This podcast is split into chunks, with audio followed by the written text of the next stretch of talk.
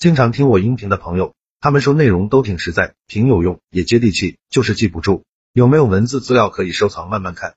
为了方便大家，我刚开了一个微信公众号，名字就叫做说话细节。公众号计划更新一千个口才情商技巧，非常值得反复阅读。现在已经更新一百多条了。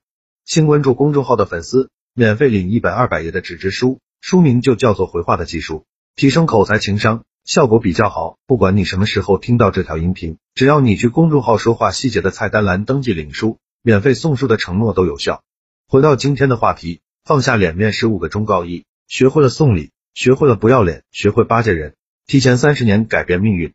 二，很多事儿可以通过送礼搞定，愿送永远都有机会，不愿送只能走程序。三，光有能力不行，还必须学会送礼，学会巴结人。开始我不会送礼。大家都拒绝我，大家拒绝我的次数多了，我们碰撞的次数多了，彼此就有了感情。人与人有了感情，很多事办起来就顺多了。今天又出去送礼了。四会送礼吗？会不要脸一点吗？不会。所以，所以我们在有酒有肉的地方消失了。五学什么都不如学送礼，研究什么都不如研究人际关系。这些东西早琢磨早受益。一个人日收入的百分之四十用来送礼。他会变得非常厉害，非常厉害。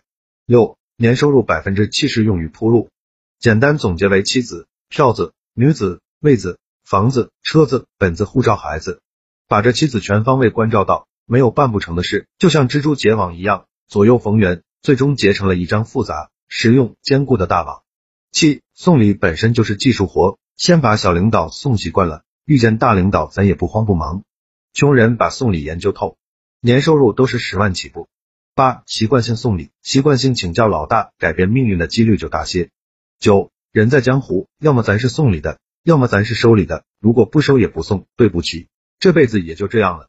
十、钱给到位，事事都顺，光来虚的在现在这个社会真的没什么效果，只要有好处，人心就会蠢蠢欲动。十一、解决问题的核心是什么？花钱买精准答案，而不是埋头去想。十二、为什么你干了这么多年没有升职加薪？不开窍啊！开窍了，早他娘的上去了。十三，没事就请上司喝酒吃饭，上司不提拔你提拔谁呀？没事就请头脑灵活的人喝酒吃饭，发财是不是容易点？追求什么就得到什么。十四，求人没啥用，送礼啊，送资源啊，分钱啊才有用。越往上走越没有道德，只有底层的芸芸众生才需要道德麻痹。十五，不送钱，他给你讲原则；送钱了，他给你讲交情。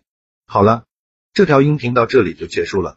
想看文字版的文章，去我公众号说话细节就可以慢慢看了。记得免费领一本纸质书，二百页，很划算，肯定能让你短时间内快速提升自己的口才和情商。现在马上去关注就对了。